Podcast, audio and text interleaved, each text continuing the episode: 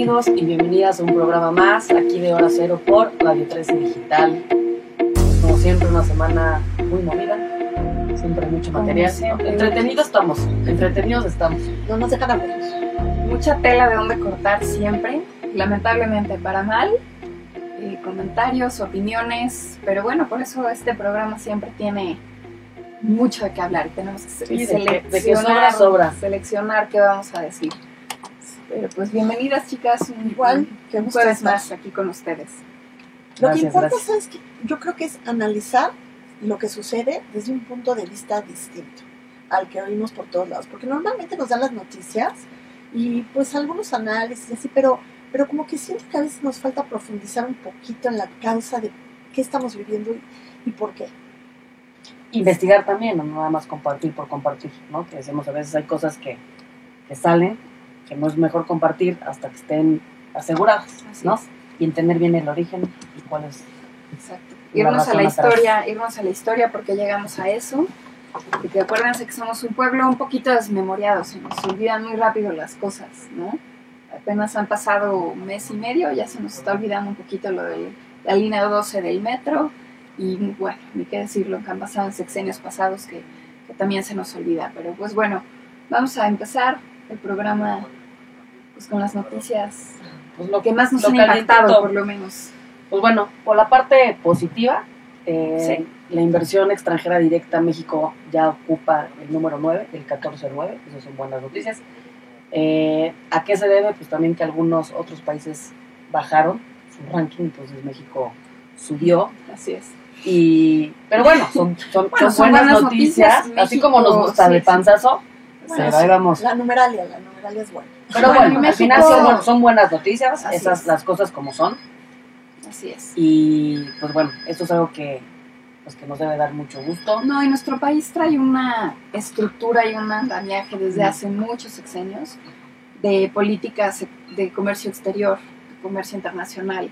Somos el país con mayor, en todo el mundo, con mayor número de tratados internacionales firmados, lo cual impulsa muchísimo a la inversión. Tenemos muchos programas de incentivos fiscales, tenemos muchos pro- este, temas que apoyan la inversión y eso explica de cierta manera cómo México debemos seguir por ese camino, que es lo que hoy México ha logrado hasta cierto punto, eh, mantener a flote la economía de este país. Así es. Y digo, por otro lado, algunas cosas pues no tan, no tan positivas, pero sí importante destacar el gasto en la Cámara de Diputados de 200 millones de pesos. Sillas, sillas, hasta gastaron hasta 31 mil pesos por En sillas, sillas. imagínense eso nada más. pues, órale.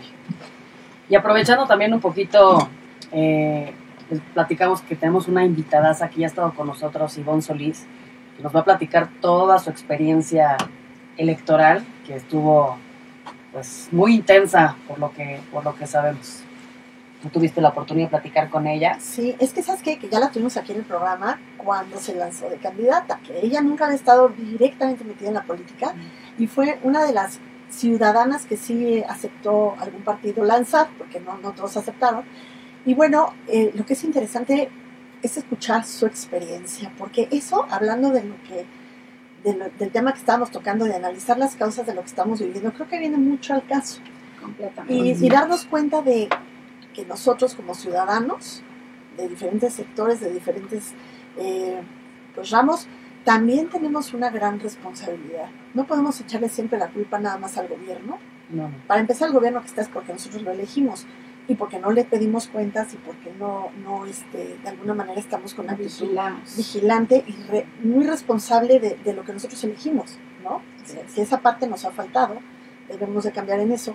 Pero también tenemos que escuchar qué es lo que está pasando a la hora de elegir gobernantes, que estamos siendo también un poco irresponsables. Y bueno, aquí le damos la bienvenida a nuestra querida amiga Ivonne Solís. Bienvenida Ivonne. ¿Cómo están? Muy buenos días. Qué guapa Ivonne, días. siempre, Como siempre tan siempre, arreglada. súper guapa. Yo aquí con el... No, es algo que te caracteriza siempre, muy femenina, aparte, siempre. Muchas gracias. Muy buenos días a Bienvenida, Ivonne. tres. Qué gusto verlas. Aquí estamos a la orden. En persona. Ahora sí en persona. Porque ya hay semáforo verde. Bueno, Así es, semáforo verde. sandía, Por eso digo, semáforo- Sí, eso me gusta. Verde por fuera y rojo por dentro, pero bueno, ahí, ahí la llevamos. Aquí estamos. Cuéntanos, ¿cómo te fue? ¿Con- ¿Cuál es el recuento de los daños? Pero para empezar, a- para los que no te vieron Sí. en la anterior, hay que decir que fuiste candidata a la alcaldía de Tecámac por el partido PES. Así es. Muy buenos días a todas y a todos los que me escuchan. Efectivamente, fui candidata por el Partido Encuentro Solidario al municipio de Tecamac, en el Estado de México. Municipio verdaderamente complicado, difícil, eh, y en estas circunstancias todavía más porque ahí se construye el Aeropuerto Internacional Felipe Ángeles. Eso incluye una gran cantidad de intereses, muchos, muchos intereses. Peleé con los grandes, yo me sentía como David peleando contra muchos Goliat, porque eh, fue un municipio que eh, lo que era la alcaldía no tuvo coalición. Sí en la, en la local y en la federal este, hubo la coalición este, Juntos Haremos Historia y Va por México. Participaron en coalición, a excepción de lo que fue la alcaldía que no iba en coalición. Entonces era, era un ambiente, arriba se defendían, PRI, PAN, PRD, eran muy amigos, y abajo se dieron con todo. O sea, era muy complicado que, que la narrativa en lo federal era, no, sí somos buenos, somos, y abajo, no, son los peores, son los que más han robado. Entonces la gente era una confusión tremenda. onda, sí. Ajá, ¿son buenos o son malos? ¿O cómo está aquí la cosa? Arriba son amigos, abajo se están pegando con todo, y yo creo que fue una situación que, que, que privó en muchos lados. Pero le decía yo a Elena, y se los comento a ustedes, se los comento a la gente del público, que vengo este, verdaderamente espantada, horrorizada por lo que yo vi. Yo sabía que la sociedad estaba entrando en una situación complicada, de mucha descomposición, pero jamás me imaginé cuánta. Jamás hasta que lo vi de cerca, este, me di cuenta de que muchas ocasiones decimos que son los partidos, que son los actores políticos, los que de alguna manera están pervertidos. Pero hoy vi una sociedad tremendamente corrompida, tremendamente este, satanizada. La verdad es que no sé qué expresión usar muy prostituida, ¿no? muy, muy prostituida. Fue, fue una situación muy dolorosa para mí, que llegué con un discurso este, muy patriótico, muy eh, No, es que tenías democrático, propuestas, y además con cosa muchísimas... que muchos candidatos no llevaban. Siempre decíamos que tú eras nuestra, Sí, Eh, eh, Fíjate nuestra que... candidata favorita de todos los que entrevistamos, ¿verdad? Sí, muchas gracias. Llevamos una cantidad de propuestas que además me quiero sentir muy orgullosa porque a la primera semana todos los candidatos estaban haciendo las mismas propuestas que yo. Te copiaron Me la copiaron la, propuesta, me copiaron el discurso, me copiaron la narrativa y este y pues para mí era muy halagador porque inclusive los medios de comunicación locales que me entrevistaban decían, pero es que eso ya lo dijo Ivonne Solís, por- porque además fue la- de las primeras que entrevistaron. Copiones. Oye, pues ahora es. el que ganó y te copió tiene una responsabilidad de llevarlo a cabo, ¿no? Claro. Por lo menos dejaste esa semilla, porque dejamos una, una este, posición importante, pero yo no sabía si verdaderamente los ciudadanos a los que yo llegaba me estaban escuchando, chicas. Porque después de echarme yo un discurso con ellos, de platicar con ellos 30, 40 minutos al final, este, se- me quedaban viendo así como, como observándome como de un mundo raro y decían, ¿será o no será? Y al final la pregunta era, ¿y cuánto vas a dar? O sea, eso rompía ¿Cuándo todo. pones tu tianguis del bienestar? Ajá. O sea, ¿y tú cuánto das? ¿Tú cuánto ofreces? Que porque ya, ya me entrevisté con fulano, con sutano y están ofreciendo tanto No. por voto. No, bueno, eso rompe el esquema por completo. de- Me, me te saca, te Qué saca de... No, pues De ya la cancha. ¿Hay, hay cuál democracia? me rompía todos los esquemas, me rompía todo, pero más me rompía el corazón Claro. de ver cómo mi país y cómo mi municipio había llegado a ese grado de descomposición. Y, y- y pensar qué tenemos que hacer para que esto cambie o retroceda o, vuelva a ser lo que antes era. Esa era la pregunta y es la misma pregunta que me hago ahora este, después de la resaca de esa gran campaña, de esa gran lucha que dimos, porque hicimos de todo, visitamos todas las colonias, este, fuimos a todas las entrevistas, fuimos a, fui la única que fue al debate con otro, los demás no quisieron debatir, Mm, éramos bueno. nueve candidatos, solamente fuimos al, al debate convocado por el YEM, dos candidatos, el del verde ecologista y su servidora, Ah, este, los demás ¿Para dijeron que? ¿para, qué? Así es. ¿Para qué si ya habían comprado la voluntad? Y entonces el asunto era de billetazo, ¿quién daba más? ¿Quién daba más? Era, era verdaderamente tristísimo ver que, que los eventos de ellos llenos porque eran 200 pesos por asistencia. Entonces, eh, Madre eh, santa. Era una situación que nosotros veíamos desde la mitad de la campaña verdaderamente muy complicada porque decíamos, la gente no está entendiendo el razonamiento de lo que es una propuesta, de lo que es un cambio verdadero. Lo único que quieren es cuánto me vas a ofrecer, cuánto me vas a Para, dar. para la semana, para el mes, Es- para, y, para, y sobrevivir. para cuánto tiempo les queda eso mientras que un gobierno Se quedan. sí puede hacer un- una diferencia más de largo plazo. Pero además competí en uno de los lugares donde el dispendio electoral fue verdaderamente brutal.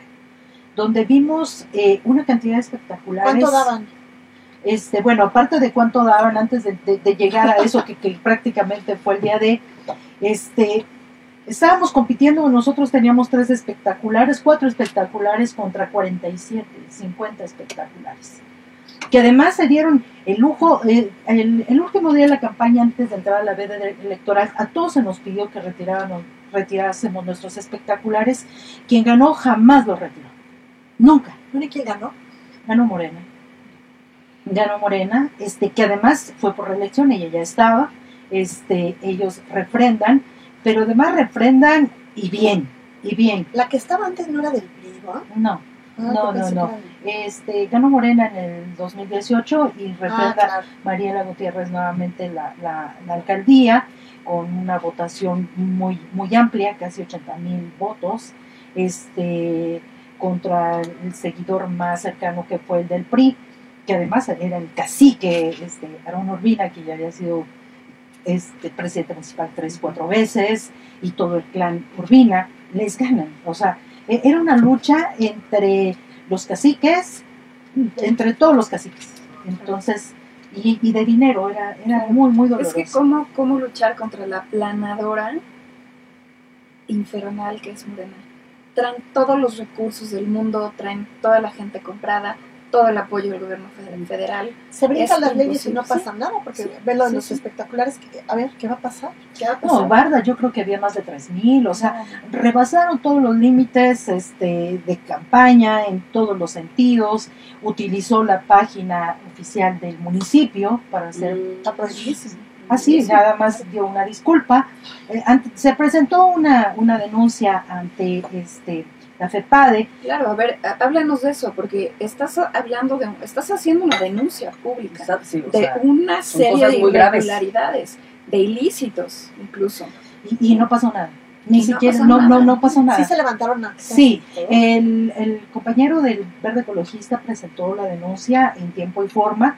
Este, eh, se convocó a todos los candidatos a que lo hiciéramos. Nosotros no teníamos un buen equipo eh, legal, jurídico. jurídico. que pudiera hacernos una, una denuncia sustentable, pero él se la presentó. Entonces, pues si hay una, pues debe de... de- Con una por ¿no? supuesto. Claro. Y, y en cuanto lo- al tema de los espectaculares, bardas y todo, también lo, lo- se presentó. Y, y pues no ha pasado nada, al final de cuentas ella este, llegó con una votación muy amplia. Pero, pero más que nada, la complicidad del pueblo era, era, era dolorosa. O sea, además te quiero decir que fue uno de los, de los trienios donde más, más se golpeó al comercio ambulante. O sea, eh, si alguien andaba vendiendo y después de una pandemia en la calle traía sus tres, cuatro gelatinas, llegaban los policías y las esposaban. Y se los llevaban con, con todo lujo de violencia. Entonces, tú escuchabas en los tianguis, en la calle, a los comerciantes con mucho dolor decirte, es que, es que nos han golpeado. Y el día de eran los que votaban más por Sí, ella. sí. O sea, tú no, decías, es el síndrome de Estocolmo. yo, el amar al secuestrador. Exacto, o sea, es lo que tú dices, ¿cómo es posible? O sea, con toda la, la este, aberración que había en las calles hacia la persona que, que hoy gana, o sea, tú dices, no, no hay posibilidad de que gane. Y gana arrolladoramente. Falta de amor propio del, del México. Digo, Pues sí. Es, ¿A todo, qué es todo que un se tema. deba eso? Es que a lo mejor, a lo mejor me imagino que, que la gente va a decir, pues todos son iguales, no va a haber un cambio, nos han prometido tantas cosas y Y nunca ha pasado nada, que pues mejor me agarro lo que hay ahorita y que sea lo que, lo que sea. Me imagino que esa es un poco la actitud. ¿no? Yo en 2009, que estuve en una candidatura federal, pues yo vi eh, el intercambio de tinacos por votos. Así y volaban tinacos. Yo, y pues uno ahí andaba con, con la camisetita ahí echándole ganas. No, pues es un ¿Cómo tinaco. compites? ¿Cómo Volaban compites? tinacos. No, bueno. En la Argentina Poniente fue donde sucedió esto. Bueno, Pero ¿cuál eh, es tu lectura, de la, del tejido ya social? totalmente. Esto es un tema muy fuerte. totalmente, No sé si totalmente Es que, que, que Michelle Bachelet, que es la comisaria de la, de la ONU, dice que bueno, estaba que impactada por todo lo que había sucedido en esta jornada electoral en temas de violencia, pero yo creo que lo más crítico es lo que no se ve. No, por O sea, supuesto. obviamente 91 la muertos. complicidad de, de los golpeados, la complicidad de los eh, verdaderamente sacrificados en todos los sentidos, una pandemia mal llevada, una, una economía totalmente derrumbada, un país sin voluntad, un país sometido. Sometido, es como si hablaras que con zombies, es como si hablaras Sí. con zombies Sí, sí, electorales, o sea, y tú hablas con ellos y les explicas, oye, les dieron 2.500 pesos, Wow. Se habla de 2.500 hasta 3.000 el día de, este, la gente se esperaba hasta el último momento para seguir encareciendo el voto, se habla de muchas Como cosas. subasta, ¿no? Sí, sí, sí. Oye, yo, yo entiendo, no lo justifico, pero sí lo entiendo, cuando la seguridad, cuando tu seguridad depende de, vender tu voto, como pasó, por ejemplo, en Sinaloa, donde hay testimonios de, de que a la gente, eh, bueno, para empezar, levantaron a más de, de mil personas y, y a funcionarios de casilla, que llegaban los, los narcos y, y se llevaban las urnas. Sí, con eh, armas largas. en las casillas, ¿Quién más de no sé cuántas casillas, y que a la gente le decían eh, 300 pesos por tu voto o tabla.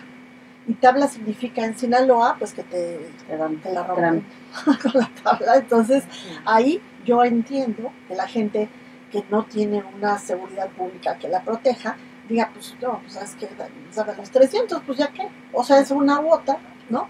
Pero cuando estás hablando de simplemente prostituir tu voto, yo me imagino que es como vender a tu hija, como entregar a tu hija ahí de, bueno, pues denme dinero y, y prostituyo a mi hija. Lo mismo estás haciendo con el futuro de tus hijos cuando tú vendes un voto. Es, es Sí, creo que nos hace, dolorosamente nos hace sentido. ¿Y tú qué piensas? Los pueblos tienen los gobiernos que se merecen. No lo sé, es una frase muy controversial. Pero, porque o sea, es yo no sé si fuerte. México se merece eso. Yo no Es sé si México fuerte. se merece. Pero, ¿qué piensas de eso? No sé, no sé. O sea, nosotros que estuvimos en las asambleas, tú viste Sí. a la gente en el Sí. Estado de México. Sí, sí. O sea, zombies.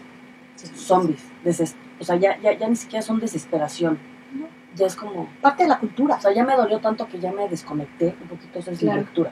Sí, O sea, de Es que el tema de, de su justificación es, de todas maneras, todos roban, eh, que me den algo de lo que se roban, ¿no? Al final de cuentas van a ganar.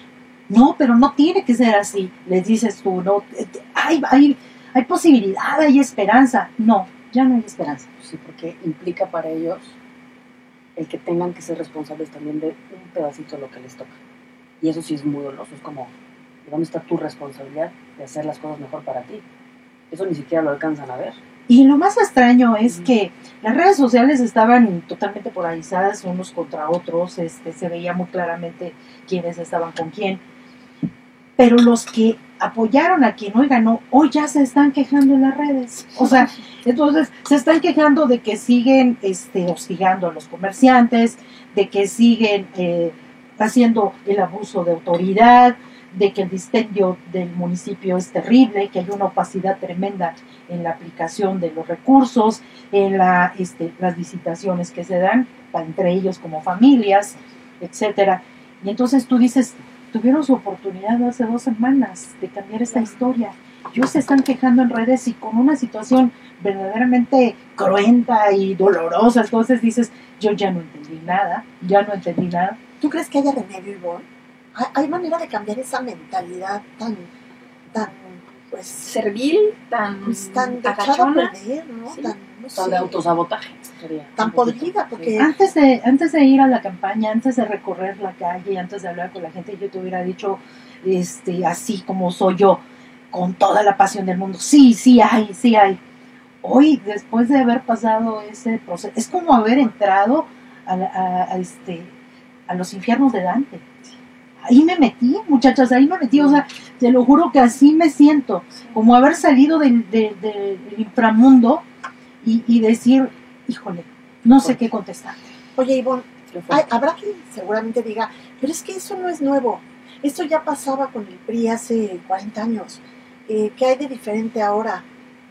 ¿Hay algo diferente ahora? Sí, que ahora se ha perfeccionado este, y se han hecho profesionales en el, en el, tema de corromper a las personas. Efectivamente, el PRI fue el que puso la primera piedra de esa corrupción, de esa prostitución de la gente. Ellos enseñaron todas las, las técnicas, pero estos ya rebasaron al maestro, o sea, verdaderamente salieron mejor que el maestro. Es, es, es totalmente enfermizo y aberrante lo que, lo que sucede. Son expertos en ese tipo de situaciones, pero no me preocupan ellos, me preocupa el pueblo, o sea, me preocupa la gente, la que de alguna manera tenía la posibilidad y ha tenido la posibilidad de cambiar su historia y no la quiere cambiar. Entonces, es, ya se acostumbraron, como tú dices, el síndrome de Estocolmo, no sé qué pasa, pero hay una codependencia con la corrupción, hay una codependencia con lo que les hace tenemos daño. una mentalidad una adicción que, al victimismo. sí, tenemos, tenemos una pero no mentalidad dejes. que, que Es eso. justifica la violación de la ley cuando te conviene, quieres que se la apliquen al vecino. O sea, que se haga justicia en, la, en los, los bueyes, de, en los bueyes de mi compadre, pero no en, en los propios. Y uno podría decir, bueno, pero eso pasa con la gente pues con muy pocos recursos, que a lo mejor por necesidad. Y sin embargo, no, porque estamos viendo cómo también en las altas esferas se dan casos, como vemos un grupo Carso eh, de un Slim, que es uno de los hombres más ricos del mundo, que, participó en la construcción de una línea 12 y pues es partícipe y cómplice de lo que, de, de lo que se construyó ahí y, y vemos un Salinas Pliego y vemos a tantos eh, fun- eh, empresarios que también son partícipes de la corrupción y, y que también de alguna manera apoyan a los candidatos que les van a reportar después un beneficio y vemos cómo esto ya es un problema cultural. Un problema eh, que, que de verdad eh, tenemos que ir a la causa para, para cambiar desde la raíz esa mentalidad y es lo que más tiempo se lleva. Totalmente, totalmente. Este, yo creo sinceramente que lo que vivimos este 6 de junio fue un refrendo de lo que vamos a vivir en el 24. Yo no quisiera ser tan, este, ah, va por México, pues ha dicho que le ha ido muy bien, que no sé, pero se perdieron una cantidad de gobernaturas que, o sea, sí, sí, sí, claro. este, de los estados más importantes Sí. del país. Que haya Pero pasado en la ciudad, analizar quién las ganó. Que haya, sí, por supuesto, y cómo las ganaron. Sí. Pero, pero no importa, o sea, cuando la votación y, y la participación ciudadana es tan contundente, no hay posibilidad de fraude. Y no, no fue así. Este, sé que en algunos lugares, como el que menciona Sinaloa, Sonora, el miedo prevaleció, o sea, fue otro tipo de situaciones. Lo entiendo, tuvimos candidatas ahí, muchachas, que al el último día ni siquiera pudieron salir a la calle, ni siquiera ejercer su voto, por las amenazas y la cantidad de situaciones. O sea, este, si no eres tú, será tu familia, mejor eh, retráctate, y más las que iban avanzando y no eran de, del grupo que ellos querían. Entonces, eso fue lo que viví. Vengo lastimada, como te vuelvo a repetir. Siento que bajé, creo que todavía vuelvo a azufre. este, siento que, que bajé a un mundo que yo no conocía, No, chicas, yo no conocía eso. O sea, sinceramente, eh, como te vuelvo a repetir, tú me conoces, soy- soy- yo no me espanto con cualquier cosa. Soy este, hasta cierto punto medio loca este, para tomar Muy riesgos aventada. y aventada. Pero lo que yo vi mm, me partió el alma, Pero me partió el corazón. Sí, por supuesto, pero ya no te alcanzan para, para poder pelear en este, en este medio tan corrompido, tan dividido, tan prostituido. Y este y al final la- de cuentas la gente piensa que está bien lo que es. Y aparte, no importan las cifras, estamos hablando de, de entre 12 a 14 millones de personas que están en condiciones de pobre- pobreza, ¿no? Registradas a partir de Más. más de que adicionales de las que había, y la cifra no importa. O sea, no importa Sí, si estamos comunicando que está pasando esto, que lo veamos en un tema macro. Yo creo que las decisiones son muy en lo inmediato, pero también pues, se evitan responsabilidad de las personas. Yo creo que tú ahí sí eres una persona que ha pues tenido un mensaje muy claro de sacudir a las personas para que tomen la responsabilidad y la rienda de sus vidas y que dejen de ser víctimas y que se dejen de quejar y culpar y justificar por todo lo que no les funciona y puedan hacer un cambio en su propio metro cuadrado. Entonces, me preocupa mucho el mensaje del presidente que quiere hacer una nueva clase media que no sea aspiracional. Desaparecer la actual. Quisiera saber yo también de, de tu opinión, que dice que el tema materialista pues es algo que va casi casi desde el anticristo, ¿no? Y que lo que tenemos que importar es, es el alma, que no digo que no, por supuesto que sí, pero que el tema material es algo que no, podemos- no debemos de ser aspiracionales. Yo Tú tienes quiero- un lema muy claro de eso, por eso quiero saber tu opinión. Yo quiero decirles que yo me he creado en la cultura del esfuerzo y eso es lo que ve en mi campaña. El decirle a la gente que la posibilidad de cambiar está en sus manos, no en manos de nadie más. Que aspiramos a tener un mejor destino, un mejor país. Y ese fue el mensaje que llevé con toda contundencia. No sé si alcanzó. Lo que sí te puedo decir es que después de la campaña, hoy la gente me sigue buscando y me dice, vamos a la siguiente. Eh, ya, ya, ya nos dejaste aquí el virus de, querer cambiar. Eh, no sé si nos alcance para la, para la próxima, este, pero sí te puedo decir que yo creo que no podemos bajar la guardia, ni nos podemos rendir. Tenemos que luchar por un mejor destino. No creo en que la gente no merezca más, pero no lo tenemos que ganar. Totalmente. Y esto, esto va a ser una lucha. Y no te desanimes, seguimos caminando, Muchas a lo mejor gracias, desde otro lado, Muchas gracias por Pues venir. del lado que siempre has estado. siempre. No te la rindas. sociedad Te, civil. te vemos herida, pero eres una mujer de lucha. Eh, no te rindas. Eh, es lo que tenemos que hacer ahorita. Y te agradecemos mucho el, el que hayas venido Gracias a compartirnos, a hacer públicamente esta denuncia. Que te hayas exacto, clavado allá y, y- y que sigamos en pie de lucha. De verdad, gracias por tu compromiso con este país. Muchas Gracias por a estar aquí. Ivonne, y seguimos. Gracias. Seguimos adelante con los ideales, que es lo que puede sacar este país adelante. Gracias. Y vale la pena México seguir peleando. Así es. Pues muchísimas gracias, nos vemos en el siguiente programa de Hora Cero aquí por Redes.